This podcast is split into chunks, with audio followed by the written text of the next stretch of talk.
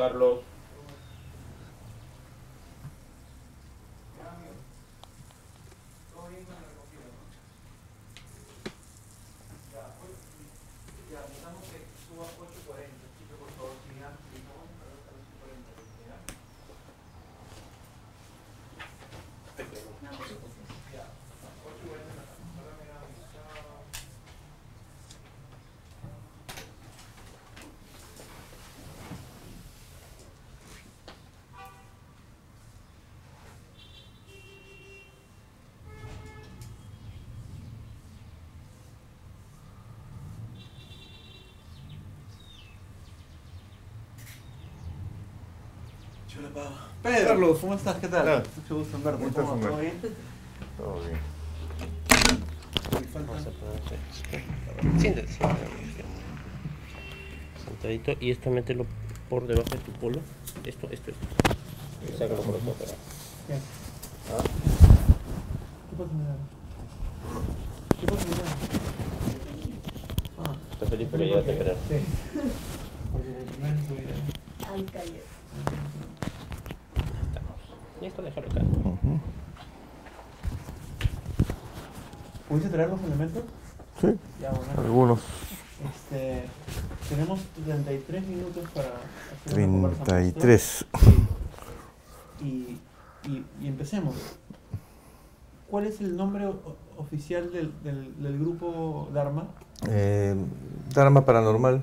Dharma Paranormal. ¿Y Sí. cómo, cómo lo defines? ¿Es un grupo de investigación? De seguir, ¿Cuál es la Es un grupo de investigación paranormal. paranormal? Sí. ¿Cómo tú entras en este mundo? ¿Cómo es el, el- el- el primer interés en decir, yo quiero formar parte de esto? ¿Tú lo has formado con otra gente? ¿Tú te uniste después? Claro, inicialmente lo formé este, con dos personas este, que estamos interesados en el mismo tema, ¿no? Y ya con el transcurrir del tiempo, este, algunas personas por sus obligaciones que tenían se retiraban, pero después este, fueron llegando otras, ¿no? Entonces, este, ahí me mantengo con estas personas, ¿no? ¿Y cómo así te interesaste en, en ese tema? ¿Por qué? Es, una, es un interés este, ya bastante antiguo, desde muy joven, ¿no? Porque me gustaba, digamos, este tipo de lectura y también eh, había tenido un par de experiencias que no les, no les encontré explicación. Luego ya con, al principio eh, te reconozco que ha sido una, una cuestión de más interés y curiosidad, pero después me doy cuenta de la trascendencia que tiene una investigación paranormal, ¿no? Porque no solamente es, como piensan algunos, que el objetivo captar una fotografía o una evidencia de un fantasma y se acabó, ¿no? Sino que va mucho más allá. Y el objetivo principal es ver qué cosa hay al otro lado, qué información podemos tener y eh, si alguien llegara a demostrar más adelante que existe vida después de la vida, comprobada científicamente, muchas cosas en la actualidad pueden cambiar a nivel de sociedad, a nivel de la humanidad. Cuando hablamos de fantasmas, ¿cómo se le dice fantasmas, seres, espíritus? ¿Cuál es la manera correcta de...? Entidad. Entidad. Entidad. Ya, pero se le po- tú lo has dicho fantasma, o sea, podemos decir fantasmas Sí, también. porque es el término común, por- este, se utiliza a la manifestación visual de, de una entidad. Es que una entidad puede ser un alma, puede ser otro tipo de ser también, no necesariamente de origen humano. O sea, el- lo que nosotros percibimos o conocemos o creemos que son fantasmas no son no solamente pueden ser espíritus de personas que no están aquí, No sino, necesariamente. sino Hay una serie de categorías dentro del mundo espiritual. Podemos tener también a los llamados seres elementales, que son que como los llamados duendes, gnomos, hay muchos reportes de testigos de ese tipo de seres. Tenemos también a los llamados seres del bajo astral, que es un submundo, que son como especie de parásitos este, que se pueden colar a nuestro plano. Después tenemos también seres demoníacos, que hemos podido comprobar que existen a través de las posesiones. Y cuando hablas de entidades, ¿te refieres a, a toda esta gama de...? Todo, exactamente, ¿no? Todo ser del mundo espiritual. ¿Y tú ingresas a esta investigación? ¿Podemos decir que hay entidades buenas y malas? ¿Te puede decir que tú dices que puedes eh, contactar o, registrar un espíritu bueno y un espíritu no tan bueno? O, Sí, podemos definirla como entidades positivas y, totalmente negativas, ¿no?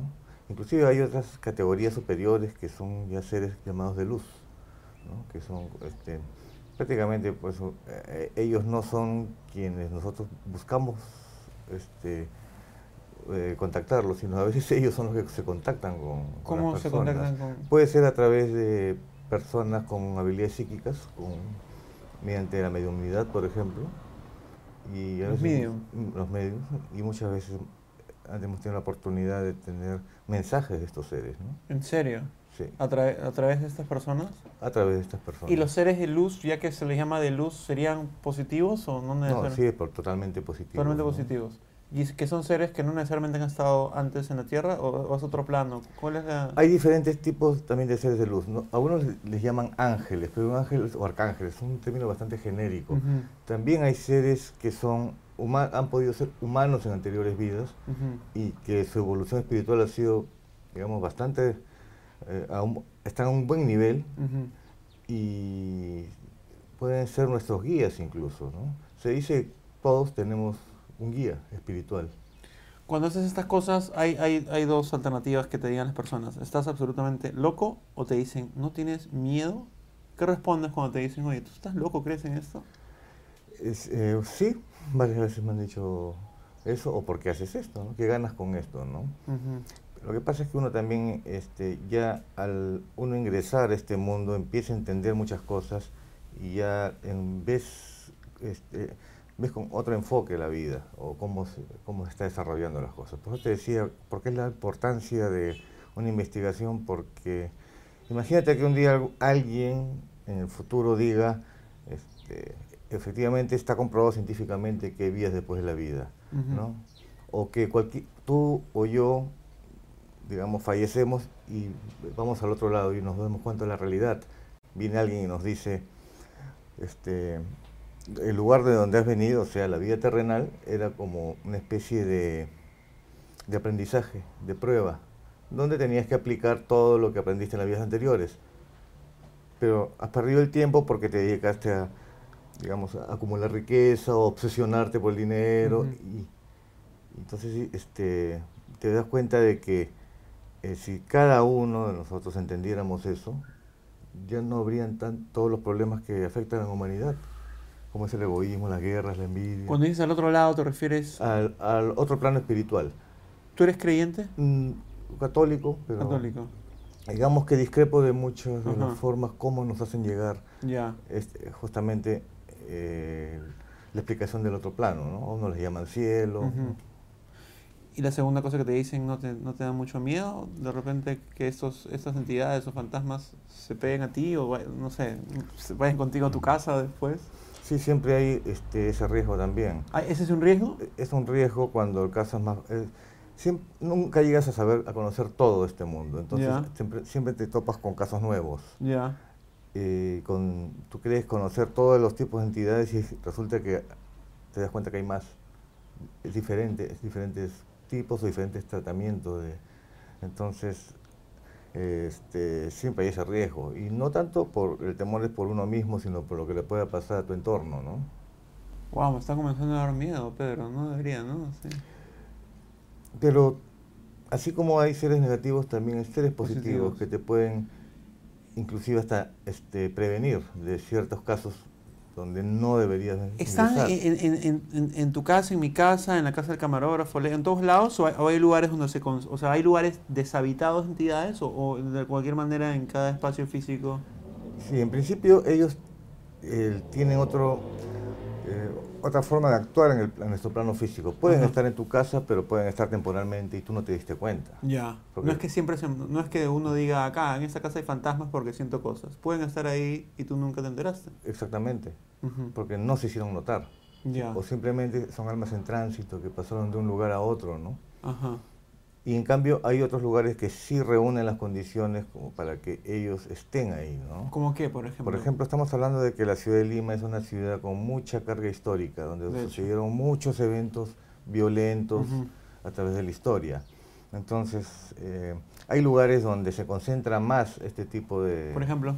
fenómenos. Por ejemplo, en los lugares donde se desarrolló la Guerra del Pacífico, mm. distritos como los de Chorrillos, San Juan de Miraflores, el mismo Surco, este, eh, hay zonas donde efectivamente pues todavía se oyen, digamos, manifestaciones que supuestamente sucedieron en esa época. ¿Se oyen? Sí. ¿Cómo es esto?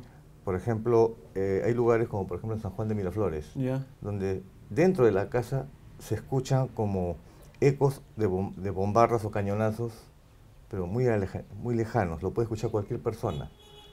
¿Esto tú lo has comprobado? ¿Tienes ¿Lo, ¿Lo han grabado? Sí, perfecto lo hemos grabado, tenemos testimonios y no es el único caso.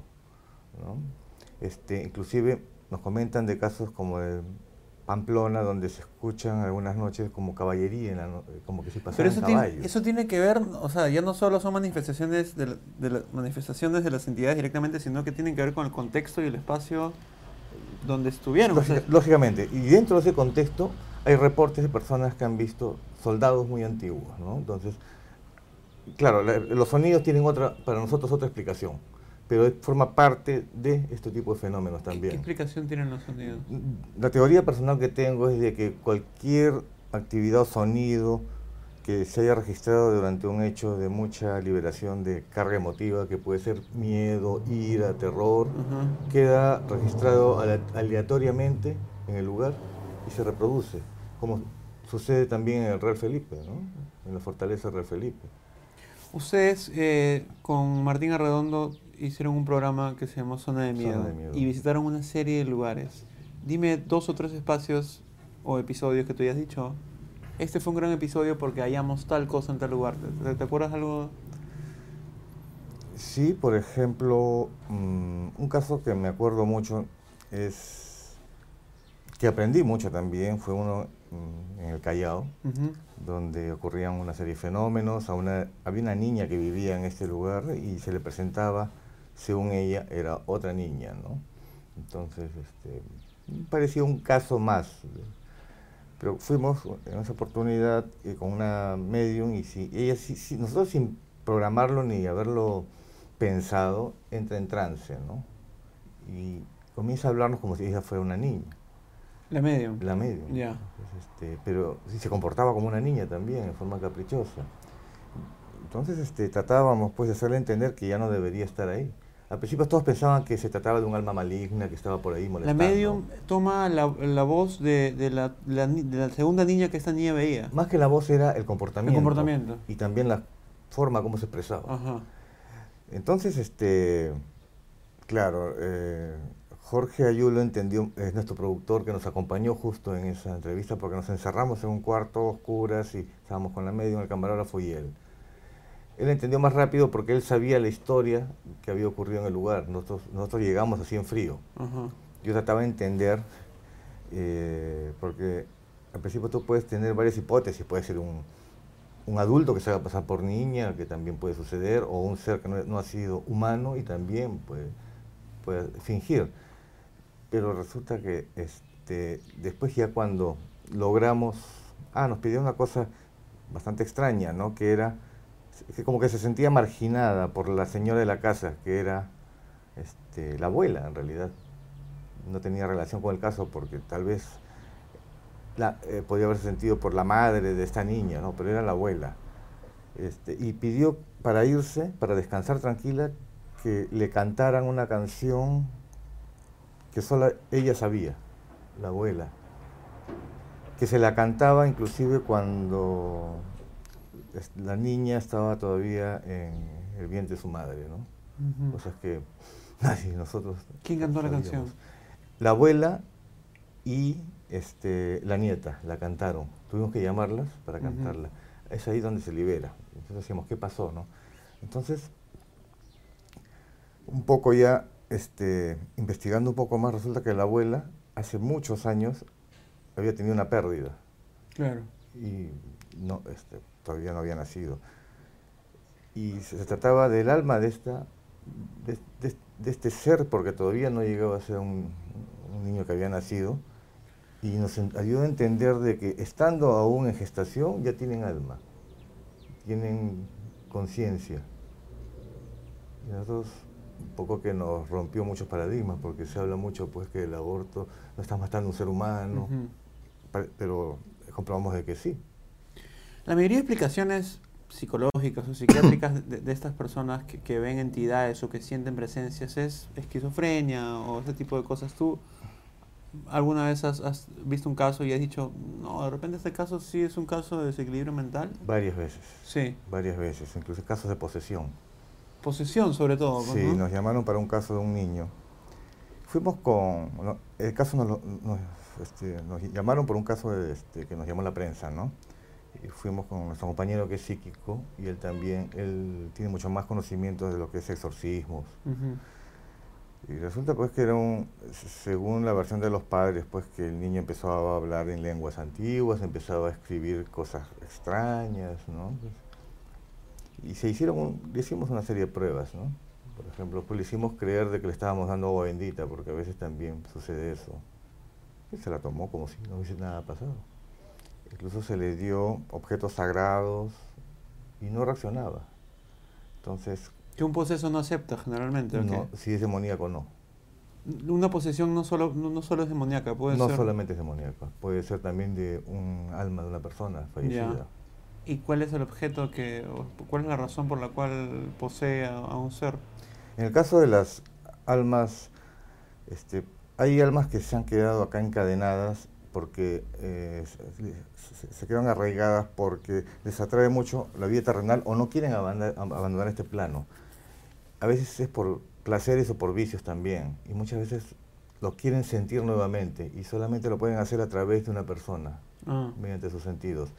Otras veces este, quieren comunicar algo y no, y no hay nadie que los entienda. Encuentran el acceso en una persona, tampoco cualquiera puede ser poseído. Claro, hay, hay un Cierta- perfil de persona más emocional, más emotiva, más sensible, que, que sea... Y sobre candidato todo para- es que tenga cualidades de medium. ¿no? Sobre todo eso. ¿no? Sí, No, porque es, digamos, es un canal abierto. claro. Y tampoco cualquier medium, porque hay medios que sí saben que lo son y saben protegerse, saben bloquear.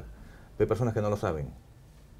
Entonces, confunden algunos síntomas típicos de un trance eh, o de la mediumnidad con otro tipo de malestares. Entonces, nunca, los, nunca, digamos, se preocuparon por eso. Pero cuando llega el momento, en realidad, pues ya toman posesión del, eh, digamos, de todas las acciones de su cuerpo. Ujú. Y es ahí donde se manifiestan, ¿no? Y cuando uno exorciza a la persona, e- este espíritu se va a otro lado, se queda por ahí, va a otro... ¿Qué, qué, qué pasa con, con el espíritu que, o la entidad que poseyó a la persona? Mira, hay diferentes formas del exorcismo. ¿no? Exorcismo es un término utilizado más por la Iglesia Católica. Ah. Otros le dicen liberación. Liberación. Y cada religión y cada este, este, cultura tiene una forma diferente de hacerlo. ¿no? Algunos dicen, sobre todo en el exorcismo, dicen, vamos a expulsar. Otros dicen, vamos a casarlo. A cazarlo. Así, así en ese término. Y expulsar sería simplemente sacarlo del cuerpo. Este, otros dicen que lo envían a donde, tienen, a donde tiene que llegar, o a su lugar de origen. Entonces, puede ser de diferentes formas. Y es un riesgo en realidad solamente liberar porque puede quedar nuevamente rondando. ¿no? Y puede entrar en otra persona. Entonces, lo ideal sería pues derivarlo al lugar de donde provino. Tú tienes una serie de elementos, instrumentos que has traído hoy para, para mostrarnos, que son las herramientas que utilizan para... Para las investigaciones de campo son los instrumentos que llevamos porque son portátiles, porque hay otros que no los podemos po- llevar tan fácilmente, ¿no?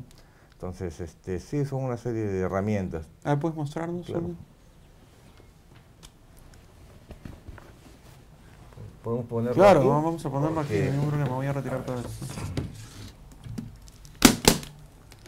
Lo volteamos un poquito para la cámara. ¿Ah? Bueno, he aprovechado la maleta por- para traer algunas cositas. Esto, digamos que viene aparte. Ya. Este es un sensor de, de campo electromagnético, ¿no? Que en realidad Puedes origi- mostrarlo por allá. sí, originalmente fue creado para captar radiación electromagnética o radiación de antenas de telefonía celular. Ujú. pero también eh, los investigadores de lo paranormal se dieron cuenta que tenía la propiedad que en lugares donde ocurrían fenómenos, este, también marcaban lecturas. Unos dicen, puede ser coincidencia que haya entrado una señal ahí, ¿no? pero debería ser una, una señal permanente, ¿no? Pero no. Se utiliza mucho para comunicación o para contacto, porque cuando hay... Estas entidades también tienen una energía muy similar a la electromagnética. Ya. Cuando se acercan o cuando ellos quieren comunicarse, pueden hacer oscilar estas luces. ¿No? Y ya hemos hecho la prueba y, y realmente pues este, no es algo casual. ¿Y se puede encender en este momento? A ver, con algo electromagnético, sí. Vamos a ver si es que, por ejemplo, ahí mira.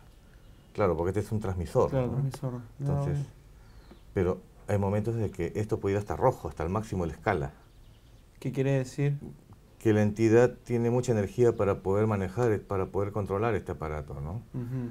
Entonces, una forma de, hacer, de llamarnos la atención es ellos, digamos, manipulan esto y dicen, como que dice, aquí estoy, ¿no? Efectivamente. Si lo pegas a un celular también... ¿o no? Eh, sí, si, la- si- si el celular tiene buena... Es Movistar, ¿no? No tiene. Pero cuando el celular está recibiendo llamada, ¿no? Ah, cuando es cuando recibe llamada. Sí. En este caso no. El transmisor. El no transmisor. está, pero el transmisor sí tiene más Sí. energía, mira cómo se va al máximo. ¿Qué más tienes por aquí? Entonces es una mezcladorcita de audio y pequeños receptores, ¿no? Sí, este digamos que es un aparato que nosotros hemos diseñado, Ujú. está todavía en prueba. Es- Está compuesto, yo nosotros llamamos la maleta de transcomunicación, porque transcomunicación es el hecho de comunicarse con las entidades a través de, de artefactos. Ya. Esta- cada aparatito de esto es una Spirit Box, que es un, un- es un escaneador de frecuencias radiales. Entonces, eh, se utiliza normalmente uno solo, pero nosotros queremos aumentar la velocidad para no confundirla con cualquier, con cualquier este, interferencia, ¿no? para quitarnos de duda de que si tú escuchas una frase, no se debe a una interferencia radial, sino que efectivamente es una comunicación real. Por eso ponemos cuatro, para que digamos, el escaneo sea mucho más rápido. ¿Y se puede utilizar en este momento? ¿Se puede encender? Mira, este, eh, se puede encender, se puede probar, pero este, no es tan fácil tampoco la comunicación. Ah, Ocurre ya. sobre todo en lugares donde hay actividad localmente. No es que yo de acá llame a un espíritu de otro lado, ¿no? No entendí eso. Puedes encenderlo, pero no es tan sencilla la comunicación, sobre todo... Eh, que no es, digamos, este, tan... eh, Es más escuchar ruido. ah, ya. todo, ¿Podemos ¿no? escucharlo Sí, solo claro. para tener una idea de cómo es?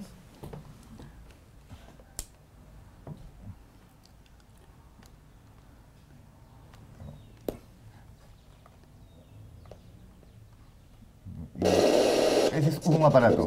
Y ahí está escaneando, ¿no? Escuchas el escaneo radial. Pero yo quiero hacerlo más rápido, entonces empiezo a, a los otros.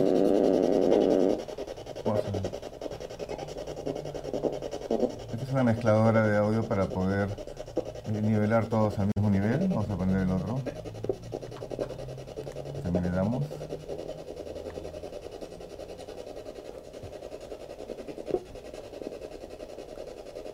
Son esca- eh, el, el- el uso original eso es escanear frecuencias de radio. No, este, este sí fue exclusivamente este, creado para comunicación. Ah, y sí. te cuento la historia. El creador de esto se llama, es un ingeniero electrónico llamado Gary Galca. Su hija tuvo un accidente. ¿Peruano? No, es norteamericano, es de. Estados Unidos. Lo, lo dejamos eso prendido, a ver si escuchamos Sí, algo. claro. Eh, la- este, bueno, él es un ingeniero electrónico y un día su hija fallece lamentablemente en un accidente de tránsito. Ya. Este, bueno, en medio de su dolor, en los días sucesivos, él aseguraba de que su hija se presentaba en su casa y quería comunicarse. Entonces, esa ansiedad por querer recibir el mensaje lo lleva a experimentar. Ya había habido un precedente llamado Frank Box, Frank Box de este tipo de comunicación, pero él crea otro, otra forma de comunicarse, ¿no? Y, precisamente este, hay un programa de televisión donde lo, prácticamente él muestra este, el mensaje que, que recibió, ¿no? ¿Y qué le decía? Estoy bien. ¿no? ¿Eso es una psicofonía? Sí, se podría llamar, más que le dicen EVP, fenómeno electrónico de voz. Psicofonía viene a ser algo este, captado por una grabadora, Ya. que tú dejas y después lo escuchas Ajá. y ahí recién detectas la voz, ¿no? Claro, eso es un fenómeno electrónico. Esto sería un fenómeno electrónico de voz, Ya. Y, por ejemplo, en ese momento, tú que ya has hecho esto antes, ¿percibes algo o simplemente estás escaneando? Simplemente está escaneando. Sí. Sí. Cuando, cuando eh, toma comunicación o, cu- o cuando, o cuando en- en- encuentra algo, no sé si se dice, ¿qué es lo que, lo que escuchas? F- Puedes escuchar voz, una voz totalmente diferente a ese, ese muestreo, Ajá. sobre ese muestreo. Sobre eso. Entonces, inmediatamente este, de- detectas que no ha sido interferencia ni nada por el estilo, ¿no? Y es una frase, a veces son frases largas. En una oportunidad nos dijeron, mm, este, aquí estoy, o en otra oportunidad también nos dijeron, no hay, no hay espacio ni tiempo para eso. Y la pregunta fue si crees en Dios. Wow, qué miedo. Entonces, tiene, la, la respuesta tiene lógica con lo que has preguntado, no es Claro. casualidad ni tampoco es filtración. ¿Has tenido un evento, algún contacto algún, o algún hallazgo que te haya, haya dado mucho miedo, tanto así como para pensar en dejar esto o no? Eh, bueno, sí. Eh, cuando nos fuimos a un caso de una, de una posesión y nos dijeron que en, ese caso, días previos, las paredes empezaron a sangrar Las paredes de... de la, de la casa, ¿no? Ya. Donde ocurrían estos fenómenos. Ajá. Inclusive este, la víctima fue arrastrada de su cama delante de una testigo. Y, estaba, y tuvo que forcejear con lo que lo jalaba a pesar de que no lo veía. ¿no? Entonces cuando llegamos a ese lugar yo pensé pues que se trataba, digamos, o sea, en el fondo pensaba que podía ser un truco, que, que lo de la sangre, ¿no? Porque solamente lo había visto en películas. Claro. Y me tomé la molestia de, de tomar muestras. Y De la sangre. De la sangre. Y la enviamos a analizar justamente, este, eh, teníamos un amigo que nos contactó con el laboratorio criminalística y nos ofrecieron hacer el análisis, ¿no? Y eh, nos demostraron que era sangre humana, o sea, no era sangre de pollo ni, ni, ni era pigmento de algo, sino que era sangre humana. Y para haber embadurnado las paredes de esa cantidad, alguien tendría que haberse retirado pues más de una unidad. Claro. Pero no, no, era, no fue así, porque no, era, no fue solamente una un solo día. En días anteriores había ocurrido, pero por el susto ellos limpiaron y se veían todavía las marcas de que, que había brotado esa sangre, ¿no? Entonces eso sí nos pareció rarísimo, ¿no? Cuando, cuando tú llegas a casa después de haber tenido una experiencia como esta, no te quedas pensando en esto, no te da miedo, no sueñas con esto, no estás más pendiente de, de- de los sonidos o algo, o ya estás Eh, acostumbrado. no, y te termino de contar, porque Ya, ese- ya. esa chica había que ayudarla. Ah, ya. Tuvimos que recurrir a un liberador de, de iglesia un- de congregación carismática. Ya. Y en pleno camino, cuando lo estaba llevando por la Costa Verde, era de noche, comienzan a caer piedras del acantilado hacia mi vehículo. Ya. Entonces, digo, puede ser, como siempre pasa, ¿no? claro. Pero eso pasa en un sector, no pasa, digamos, en un buen tramo del camino y las piedras solamente como que te quieren caer a ti. Exacto. Don- donde pasamos iba cayendo el cerro. Eso sí fue rarísimo, y hasta que una gran roca cae en el medio, y yo por esquivarla tu- tuve que invadir el carril contrario y casi hubo un accidente ahí, ¿no? Entonces el liberador me dijo, eso, eso, eso es normal que pase, porque es una batalla para que nosotros no- no lleguemos a nuestro destino. O sea, la entidad te está persiguiéndote de alguna manera, está siguiendo tu camino. O lo que pasa es que estamos hablando ya del mal en sí. Ah, es el el mal, mal. eh, la- es un ser demoníaco. Entonces estamos hablando de que es el, el mal ya generalizado y cómo funcionará que hay una omnipresencia también. Entonces eso te hace pensar a veces, ¿no? ¿Me meto o no me meto en esto? Ese fue uno de los primeros casos fuertes. Entonces, este, ahí te estoy respondiendo la pregunta de cuál fue el caso que pensaste. Y decidiste que, que- que quieres seguir en Cuando vi que se le- también se lo puede controlar, se le puede vencer y cuando hay ayuda también de arriba, este, te das cuenta que no estás solo, ¿no? y es por algo que lo estás haciendo. Wow, que estoy como que impresionado porque... Po- Vamos a apagar un ratito Sí. esto, sí. ¿Cómo pueden contactarlos? Si alguien quiere conocer más de su grupo, con- conocer un poco más las investigaciones. Te- eh, tenemos este, una página en Facebook, nos pueden buscar como Dharma Paranormal o Grupo Dharma, y también una página web, es www.dharmaparanormal.com. ¿Los critican, los trolean en internet? ¿Les dicen cosas fuertes tipo... Hay de todo, sí, que estas cosas no existen, que este-. ¿no? y hay también este, bromas como de que casos falsos.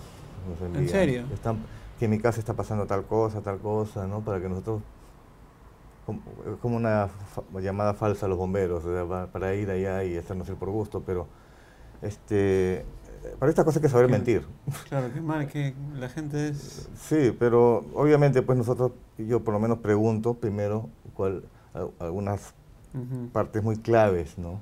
Entonces ya puedes detectar ahí que te están mintiendo, porque no, no calza con el patrón de un patrón de la fenomenología que tiene que haber. Entonces ya inmediatamente, o si no mandan fotos falsas. Fo- fotos falsas. Falsas, eh, trucadas con Photoshop, esto me pasó en mi casa anoche, ¿no? La gente quiere perder el tiempo. Sí, tengo una colección, ahí un día voy a publicarlas ¿En serio? de, ¿Las fotos, fotos de fotos falsas? falsas y que todos dicen que las tomaron o que es- ese fantasma apareció en su casa.